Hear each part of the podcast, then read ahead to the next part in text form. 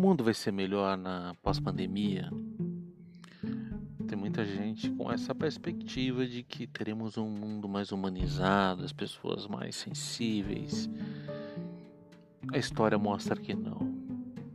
A história mostra que após a peste negra, após a gripe espanhola, que foram as duas grandes pandemias, no caso da peste negra especificamente, um terço da população foi dizimada mundialmente.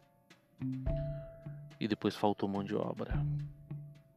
Essa é uma pandemia que não vai faltar mão de obra, não vai gerar muitos impactos como se gerou numa gripe espanhola, por exemplo.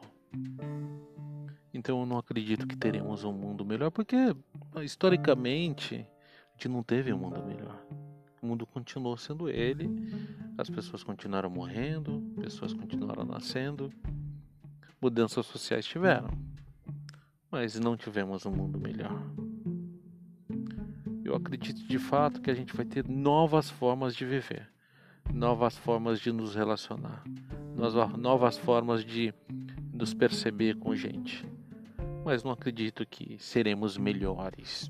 Eu não tenho essa expectativa ou perspectiva de futuro tão otimista assim não.